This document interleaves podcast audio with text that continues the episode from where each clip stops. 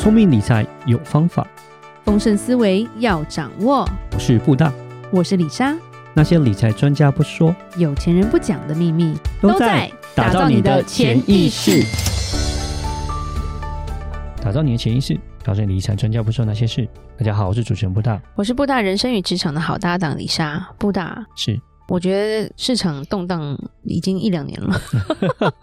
二零二二年，对，其实是去年了，对，对对。但是这种时间就觉得过了好久，是是是，对，快乐的时间总是过得特别快，对，痛苦的时候就觉得度日如年，嗯，对。什么时候钱才会回来？大家很多人应该是心里这样想。是。今年其实台湾也发生了一个一个不是很好的事件，就是有一只海外私募基金爆出好像赎回不了的一个问题嘛。对对对对对对。其实可以讲他名字了，因为他新闻都有了，对啊、新闻都有了。它、嗯、叫做澳丰金融集团，是 AA Financial Group 啦。对，那它有一只基金，过去都是打出保证年报酬率八趴。嗯。然后甚至其实像 PTT 或者是什么 Mobile One，也有人讨论说，哎。有人要我家买这个澳丰什么什么基金，然后年报酬率八趴，我妈可以买吗？这是骗人的吗？其实很多人会问这是不是骗人的，嗯，然后还是有人会说哦，我有拿到啊，我有拿到八趴，所以其实它吸引投资人非常大量的投入资金，嗯，甚至布大的同事说他的客户有一千万美金在里面，哦，对，有一千万美金对，现在有点不知道发生什么事，嗯，就想赎回，但是他延迟赎回，暂停赎回啦，对，暂停赎回，暂停。赎回，所以就是能不能赎回？我觉得那真的是睡不着觉，嗯，尤其是这么多钱的时候，是我一定睡不着觉，是。对，很想说，我帮你讨回来，你可以分我十趴吗？你觉得你可以讨得回来吗？这也不容易啊。它是属于境外基金啊，所以说它的像保管银行各个方面都还不是在国内，是在海外。可是其实国内在台湾非常多上市贵公司也买进过这一支基金，是就是澳丰集团旗下的基金。对对对，对。然后很多法人现在也在进行赎回，嗯，而且都等不到钱，所以金管会才开始关注。二月发生的嘛，是是是，对，然后就开始可能要。告啊或干嘛？可是钱是在海外啦，嗯、然后可能会有一点点难度就是了。是对，然后甚至是说他的上游叫做兆富公司，对，那这间公司其实在台湾号称是日商啦。对对对对，但我真不知道他是不是日商。他资本大概两千多万台币吧，对，也还好啦。啊，就这样啊。嗯，对，然后、哦、对，就是因为金融公司嘛，你也知道说，他们只是做一些销售而已，他们可能自己本身不需要说有太多的资本额啊，这些就是资金不需要了。他因为他就是一个买跟卖中间做一个中介这样子，然后赚取佣金嘛。对对对，对，那这个兆富公司基本上它是。偏向一个保金什么投资公司啦，但它其实本身也不是一个投顾公司就是了。嗯、那它旗下也非常多的业务就是了，然后呃很多都是漂亮女生，对，嗯、对，然后他们就是好像卖很多，所以其实也有审查跟一些诉讼开始产生了。嗯、是对，那其实。里莎今天这一集并不是说哦海外都很可怕，而是说我们要稍微告诉你说，今天在购买海外基金也好，保险也好，你需要去了解，你才会觉得安全。嗯、因为不是海外就危险，也不是国内的就好。对，国内你基金赔到死的也很多啊。哦，对对对，对啊对啊，不是领不回来，是他赔光了，嗯、也很多这种东西啦。对，那这两间公司就是兆富公司，它其实在台湾也是超过十年了啦。嗯，对，那它主要推很多什么汇率套利的产品啊，其然后都是年化很比较。比较高的，然后所以很多大户都是他们的客人了。嗯，那这一次因为这个事件发生，就是变成大户的钱回不来，大户会生气的啊。对，小资主就是韭菜，割掉就算了。对，我们好可怜啊！对，是，对，那可是如果大户的话，大户就会炒了嘛，嗯、所以才会有这样的新闻啦。是，今天如果小资主你投个十万台币或者是一万美金，你不见了，我觉得真的金管会懒得理你，对是不是？求助无门啊！对，对求助无门，太太，太小了。对对对，所以今天其实稍微要讲一下说。投资不同的基金的时候，有一个很大的重点，因为像布大常常会讲，这支基金有没有一些评比跟一些投资标的的一些内容，嗯、对不对？譬如说 Morningstar 是可以查得到这支基金的吗？嗯，对，因为它上面就会有一些评价在嘛。是，其实像这支基金最大的问题是，很多人都会说找不到它到底投资在哪里，嗯，到底这些钱为什么可以给你八趴？是。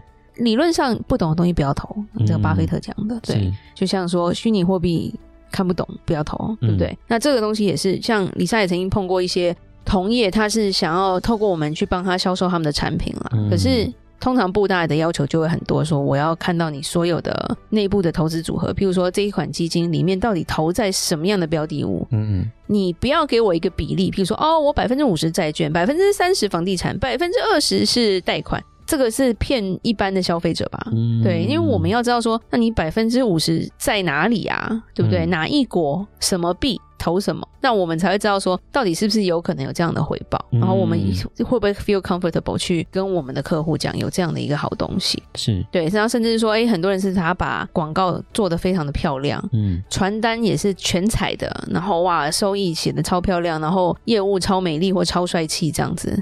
都有坑呐、啊，对不对？羊毛出在羊身上，他都花多少钱在那上面了？然后重点是好几页的那个说明，结果我跟布大怎么翻就是翻不到我们要的数字。是，他就是有点哗众取宠吧？可能就是让你觉得，你看他都那么精致了，他们一定是很有钱的公司。嗯，对，不要被骗。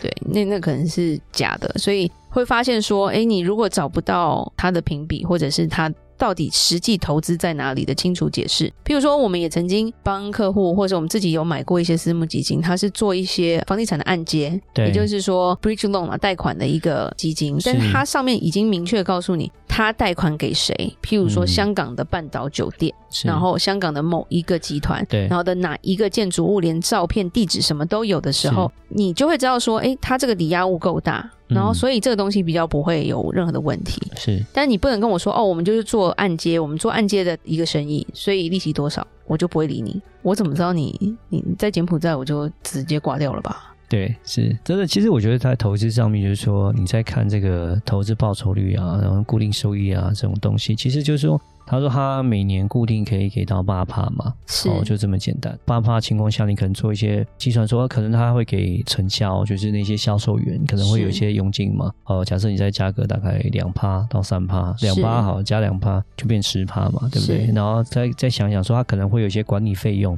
对不对？固定成本，对，那他需要去 cover 嘛，可能加个两到三趴，他应该至少要是四十五趴左右才可以。去给到消费者八趴的这一个，我觉得我们用这样的方式去保守一点，他去做，那你就要去思想说，那现在这个情况下，有什么东西、什么投资你可以做到十五趴？这是一个问题，而且是 guaranteed 的哦，要要保证哦，不然你会赔钱啊。对，那如果说假设在利息低的情况之下，在二零二零啊、二零二一啊，那市场大好的时候，那很多人那投资赚很多钱，像假设虚拟货币也赚很多，是。OK，那应该是还蛮有机会可以达到的啦。对，就是说这个机会是有的，但现在的情况是比较不一样，是整个反转过来的时候，当市场都在跌的时候，不论是房地产，然后不论是虚拟货币，不论是债券，不论是股票，哦，各方面都跌的情况下，然后你还是可以固定到八趴，就变成说这个上面就变成，诶，是不是有一些矛盾的情况发生？当时有一些矛盾情况发生，就要去思想说，诶，到底对还是不对？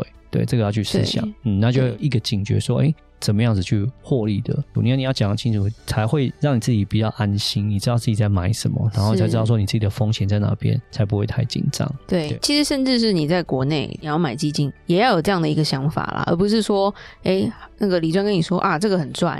李莎曾经碰过在那一棵树的那个银行里面，那时候那时候李莎还是学生的时候，跟着妈妈去银行，李专就跟李莎妈妈说，基金都是大概七年就会翻一倍。嗯。骗笑，因为李莎那时候正在投顾公司当那个 intern，就是实习。其实基金一样，它是会跌会涨的。怎么会讲这一句话给我妈听？当我回说哦，我现在在基金公司做实习的时候，那李专嘴巴就闭起来了。嗯，对，因为他他想要讲的东西，他知道是错的。嗯嗯，对。可是你知道，他就是这样子去骗老人家，我觉得真的很可怕。要不是我在旁边，嗯。这个东西不知道要跌跌多少，嗯，对，就算他今天拿出一个很大的品牌，譬如说哦，安联的投资什么什么什么，安联也有赔钱的东西，好不好？就是其实就是因为这个状态，台湾人才拥有全世界最多的南非币嘛，嗯，这都是因为你不懂，别人随便讲，你就以为是这样，所以就会很容易说会出错。那不只是在投资啦，其实在保险上也是有这样的状况，台湾的保险很不好。李莎常常讲，只要买医疗就好。可是你买海外保险，你也要知道这到底是哪一国的，到底是真的假的。嗯、譬如说，呃，香港保险它有自己的品牌，它有自己的名字，其实你上网查都查得到。嗯，其实是是安全的，对，嗯、除非你对香港没信心。是，然后香港保险会有中文，因为他们就讲中文，嗯、会有中文、英文、广东话都可以。那很多人就会说，我买的是美国保险。其实李莎是回台湾才发现，很多业务卖的所谓的美国保险根本就不是美国保险啊。嗯，我说这叫做美洲保险，因为它在中南美洲，它没有在美国。对，那台湾曾经也报说跟这个基金很像，有一家叫 BMI 的一个保险公司，嗯，那它发生那个死亡之后没有给付，嗯，拒绝给付就对，对。然后甚至是拒绝付佣金给一些业务，好像闹得也蛮大。就是国外的保险大概都是二十万美金起跳吧，是对，赔偿额可能是有几百万美金的，不赔不赔真的是很吐血啊。嗯，那这间公司李莎就是可以直接讲，这就不是美国保险，嗯、我在美国就没有这家公司。然后李莎甚至上网去查，你打他的英文网站里面出现的是西班牙文，我看不懂。嗯，然后呢，他中文网站做最好。骗笑！如果今天是美国保险，里莎可以实际讲，根据法律的关系，他不可能给你中文的东西。嗯，对，就算是中文的宣传单张，下面一定写说全部都以原文为主，这只是一个宣传单。是这个网站基本上就是以中文为主的话，它就很有问题了。然后听说台湾人花了很多钱在这家公司上面，嗯，然后加上卖你的人有去过美国吗？我常很想跟客户这样讲，哎，这个人没去过美国，然后他跟你说这是美国保险。他自己可能也不知道吧，对，他以为这就是美国，对，以听风就是雨，不是吗？嗯，对，所以其实就是我们要很小心这些坑，并不是说海外的保险不好，而且是说美国保险真的很好，我们有讲过嘛。可是你买的到底是不是？嗯，对不对？甚至说，哎，百慕达保险，他就说他是百慕达的，嗯，不，或者是那个加拿大分公司之类的，只要他说得清楚，他所有东西是很明白的，那其实安全性上来说，就是会比较强啦。补充一下，就澳丰基金这个东西啊，新闻上面就一直讲说，啊，这个是一个境外基金，然后它是非法的，干嘛的，然后就点点点点讲很多这个东西。台湾当然金管会在这方面对于这种境外商品做很多的，呃，就是管制跟保护。嗯境外东西没有允许，不能在国内这样自己私卖，我觉得这是没有问题。但我也不会说境外东西就是非法，就是假的，都是骗人的。我觉得也不是，就是有点像是水货的感觉吧。你去买水货，这个水货就是不好的吗？也不是，就是你美国买的苹果手机在台湾可能是水货了，但是它还是苹果啊。对啊，那你去日本买个水货回来，Panasonic，对，水波炉啊，之前那种很红，干嘛？那对啊，那你说就不好吗？也不是，就是说它就是在它是这样当地那边整整可以在那边做所谓的呃，就是 warranty 保固，只是不是在台湾做。我觉得重点是说不一定水货外面的就不好，就是假的。我觉得不是，而是说你去买水货进来的时候，这水货是不是仿的？我觉得这反而是一个蛮重要的这个部分。对，你可能买到一个 A 货。对对对对对。对高仿的那个 LV。嗯，好，那再稍微解释一下公募基金跟私募基金。那这个澳丰它是私募基金这样子，公募基金的好处就是说，当然它是公开的，且里面的东西啊、内容各方面就会比较查的比较清楚一点。对，但是也不代表私募基金都是坏的。那私募基金来讲，它的门槛的话会比较高一点。但私募基金因为它可以投资的东西会比较多样化，跟公募基金比起来，所以它有时候它的投报率各个方面其实是比公募基金在更加的吸引人一点。而且它也可能会有量的一个限制，不像公募基金可以一直无限的买，对它会有这样子，有像 close end 的这种方式。所以我我不会说。境外的或是私募就是不好，其实不是。对，私募它也是有些是不错的，但只是说私募来讲，它的缺点是可能比较不公开，是会有这样一个状况发生。但是我会觉得是说，当你要买这种所谓的私募这种东西，或是属于是风险比较高，但在投资之前还是一样要稍微了解一下它的。